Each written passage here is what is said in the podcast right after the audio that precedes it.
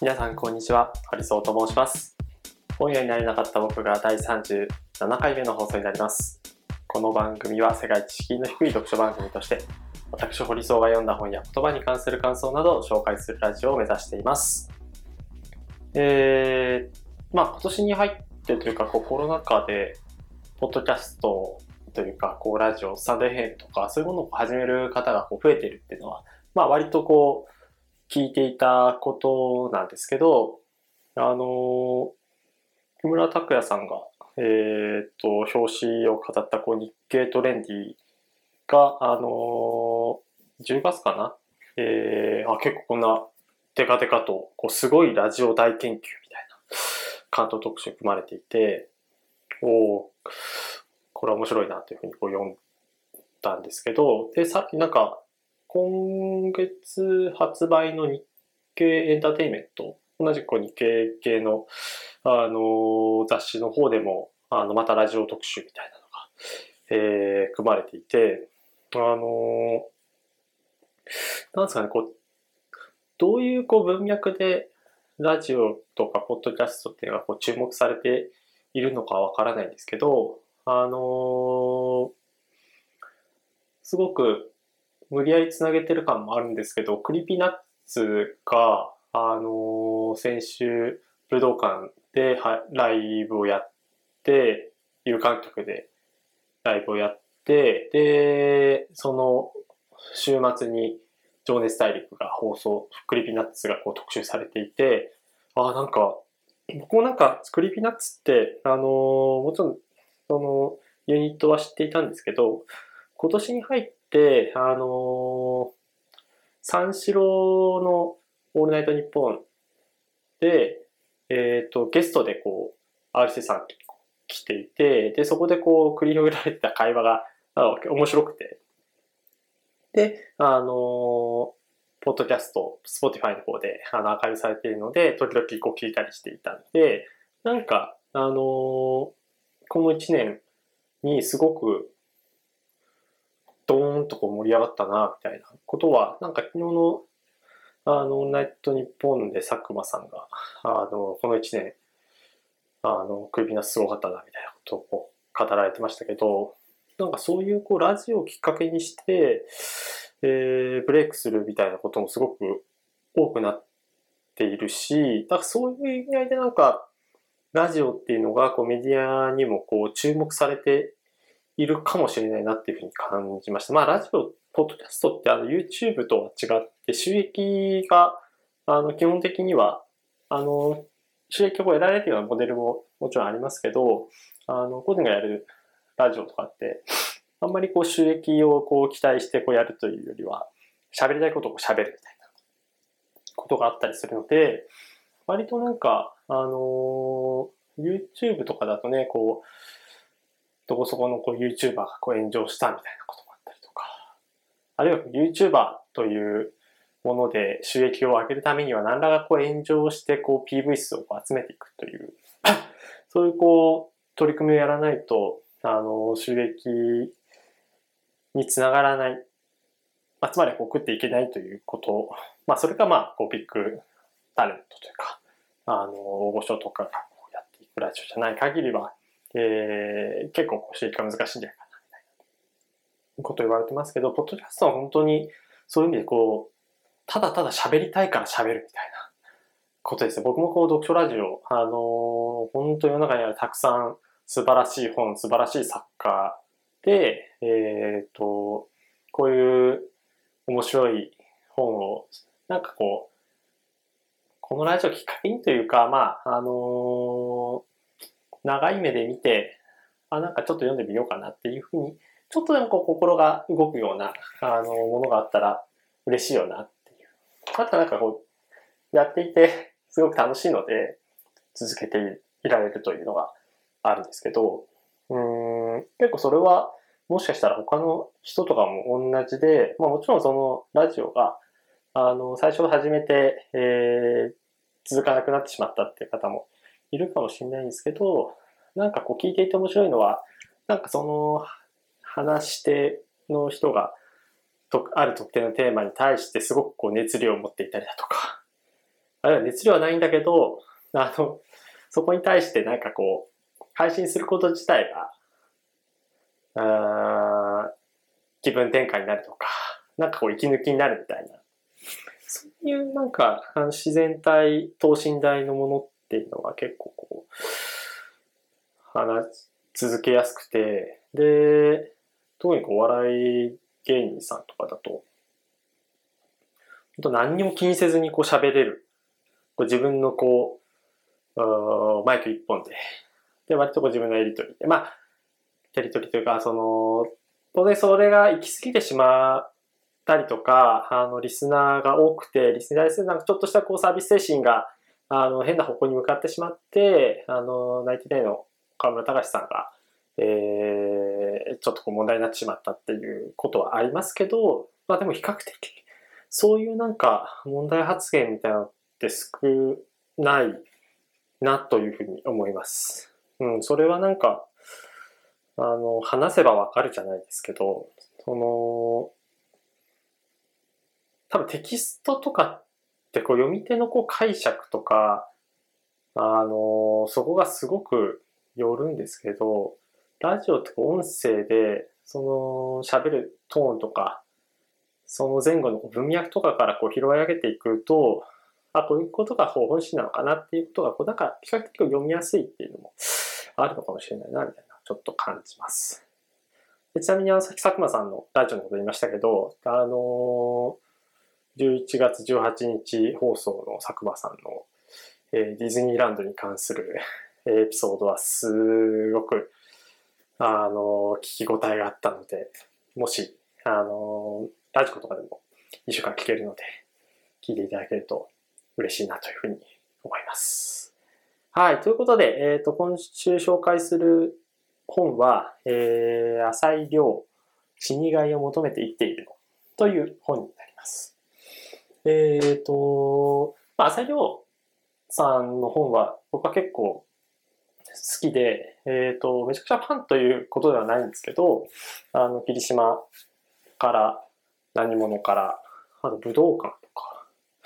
あと、あー、なんか忘れちゃった。えっ、ー、と、ジブリの、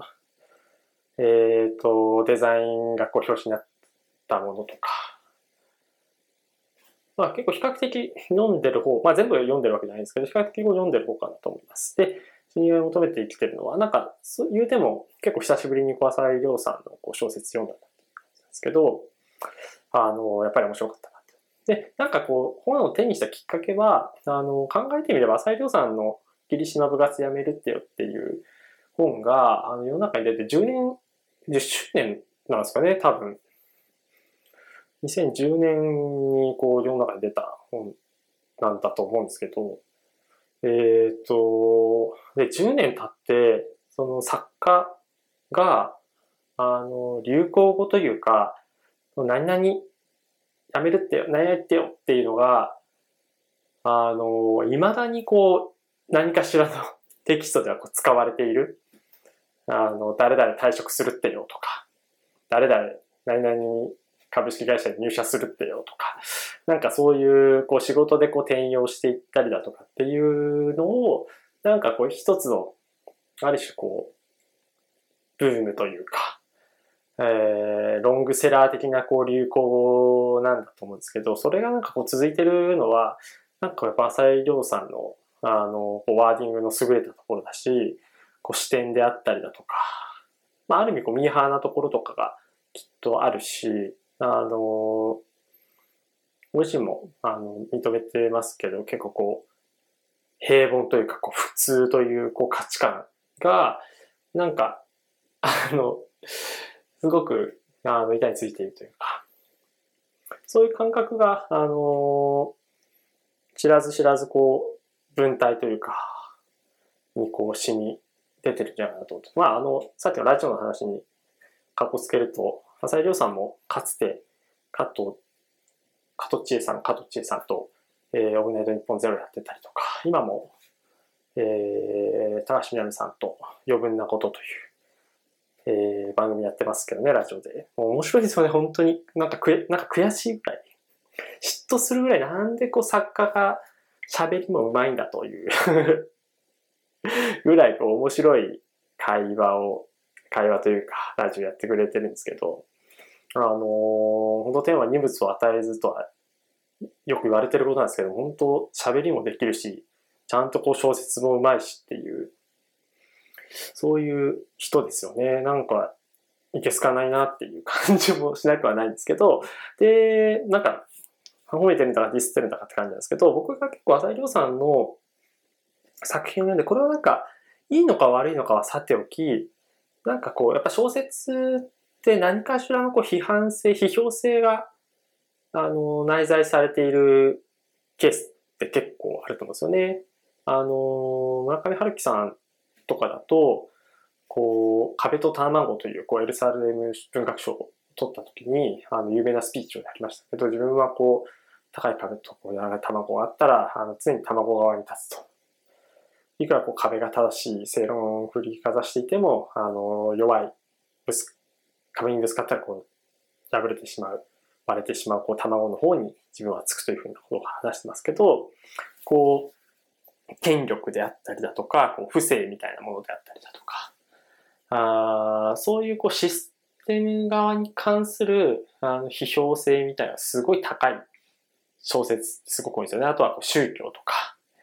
1984とかだと、あの、オウム真理教をこうイメージさせるような、想起させるような描写があったりだとか。あとはこう、あの、中見さんの小説の中だとこう、人がこう自分でこう死を選ぶというシーンもあのいくつかあったりするんですけど、それもやっぱりこう背景に何がこう原因なのかっていうところをやっていくと、あの結構こうシステムというか、社会的な権力であったりっていうところに対する、あの、観察眼みたいなのがこう、鋭く、あの、埋め込まれているかという中で、まあ、あの、そういう批評性みたいなのが全くなく、あの、物語としてのこう面白さっていう小説もあるし、あの多分前回紹介したあ佐藤拓さんの喋れども喋れどもとかは、そんなにこう批評性みたいな観点からこう語られない作品かなと思うんですけど、浅井亮さんの場合は、あの、批評性すごく高いのかな。まあ、シンカルな視点を持ってるっていうふうにこう捉えることもできるんですけど、なんかこう独特の批評性の高さを僕自身はすごく感じます。どういうところに感じるか、その独特っていうのが、まあ、どういうところに感じるかっていうと、なんか、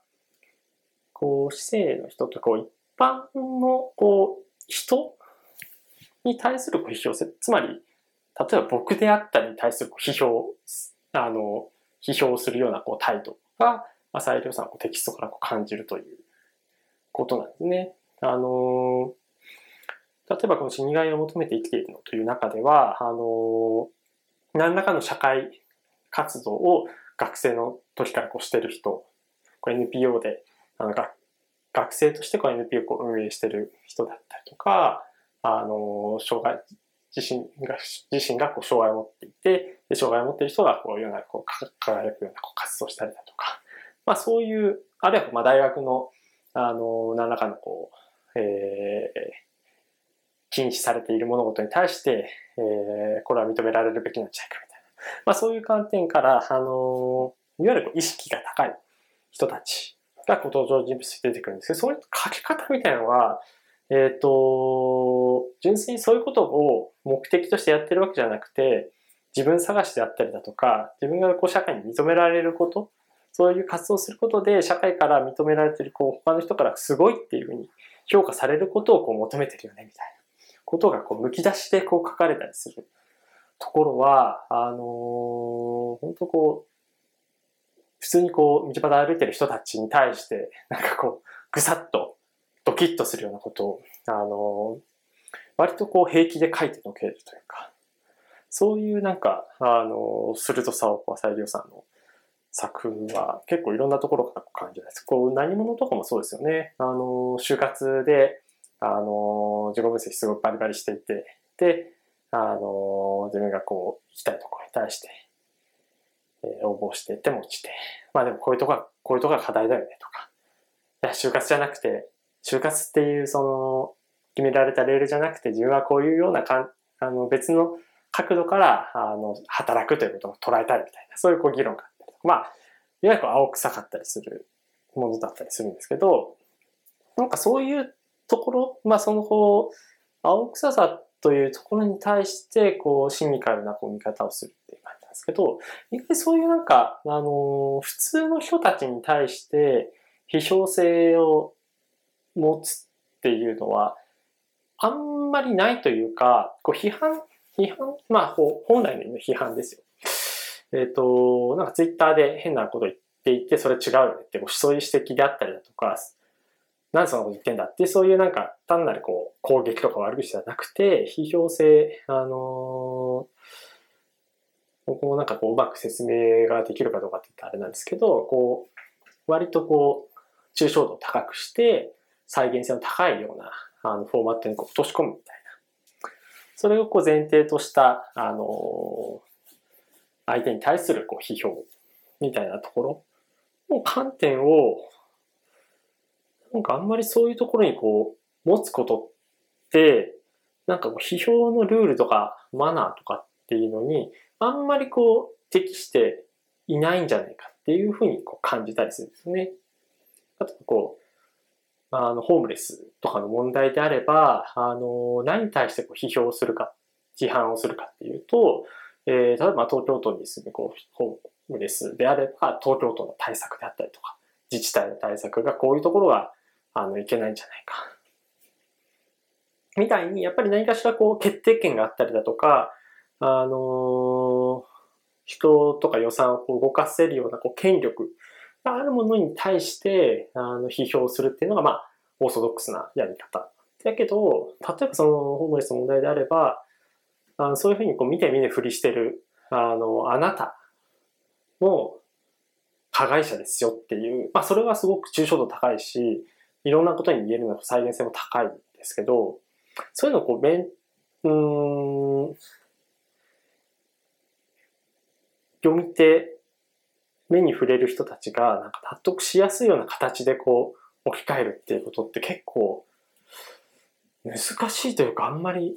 なんかこうそれは批評なのかっていう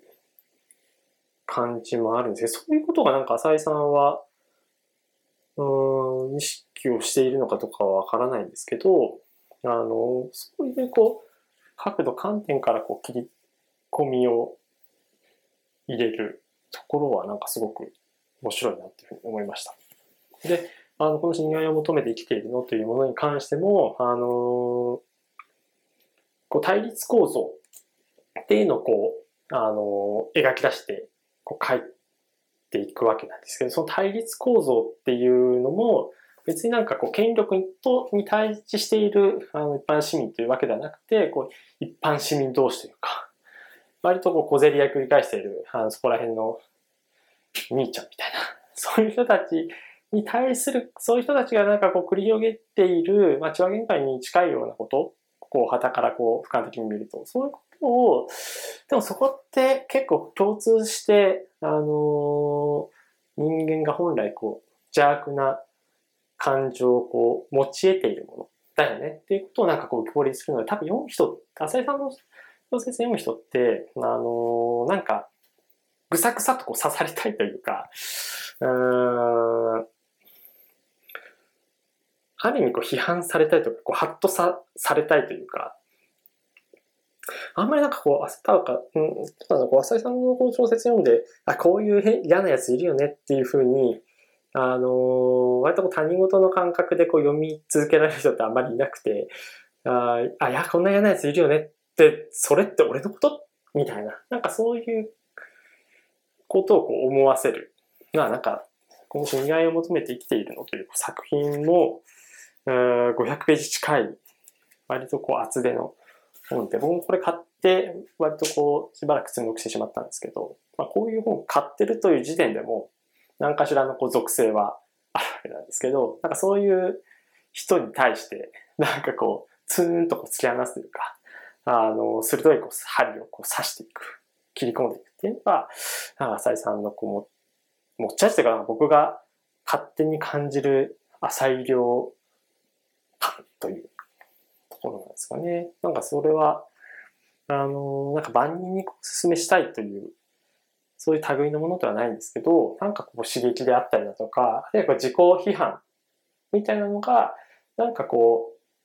う、自分だけじゃなくて、こう他者を介在することによって、あ自分ってまだまだこういうところは青いよねとか、あこういうところは、あの第三者が見たら、あの、足りないところというふうに思うかもしれないみたいなことを、なんかこう感じたい人、